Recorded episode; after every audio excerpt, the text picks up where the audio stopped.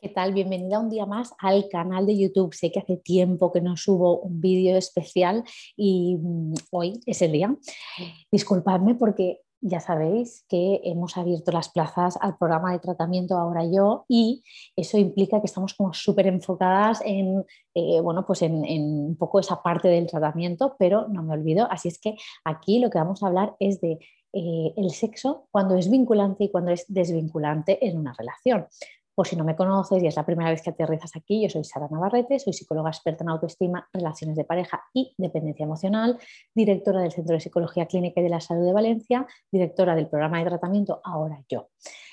¿Cuándo es el sexo vinculante y cuándo es desvinculante? Bien, aquí es muy importante que te des cuenta de lo siguiente. Muchas de vosotras, muchas de las pacientes con las que trabajamos en el programa de tratamiento ahora yo, nos decís, es que Sara, para mí no entiendo esto de si a mí me gusta un chico que yo no me puedo acostar con él.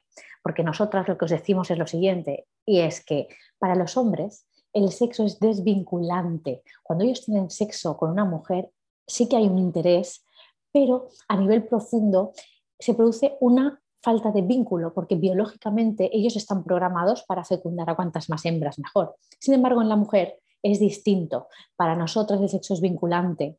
¿En qué sentido? En que nosotras, nuestro cuerpo no sabe que existen los anticonceptivos. En ese sentido, cuando tenemos una relación, se desatan una serie de procesos químicos y hormonales que hacen que nos vinculemos a ese macho, porque tiene que quedarse cerca, merodeando para cuidar a nuestra cría, ya que en principio, biológicamente, si hay una relación, hay una cría apartamos esta idea, apartamos esta, esta, esta idea, ¿no? Entonces, ¿qué hacemos? ¿Cómo operamos si realmente esto es así? Yo lo que os digo siempre es que cuando un chico me gusta para algo más, intenta espaciar, intenta no acostarte con él hasta pasadas unas citas, porque necesitas ver qué intención tiene él.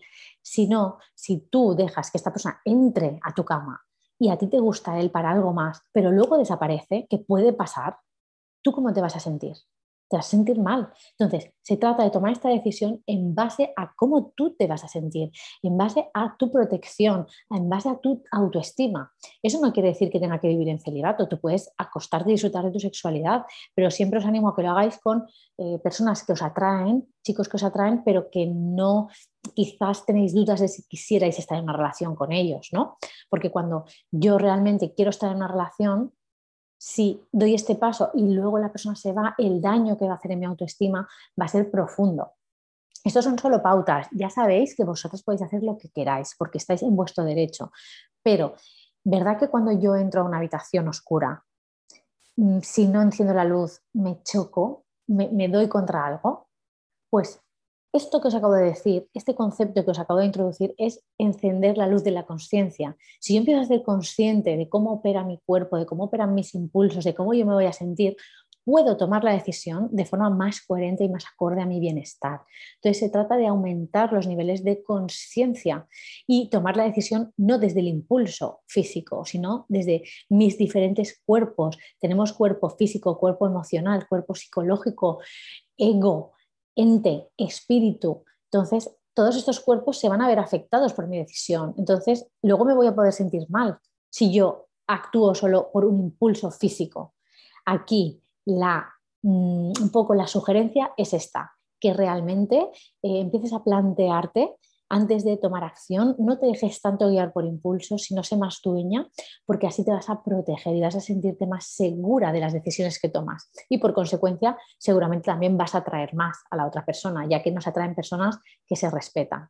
Espero haberte ayudado. Déjame los comentarios, porque los leo todos suscríbete al canal porque así te va, a llegar notificación cada vez que suba un vídeo nuevo y si estás interesada en, formar parte del tratamiento eh, que lideramos para mujeres que son exitosas en muchas áreas de su vida pero no logran atraer la relación de pareja sana que merecen, entonces te dejo también aquí abajo el enlace para que agendes una llamada gratuita con mi compañera Itziar, valoremos tu caso y puedas entrar a trabajar con nosotras.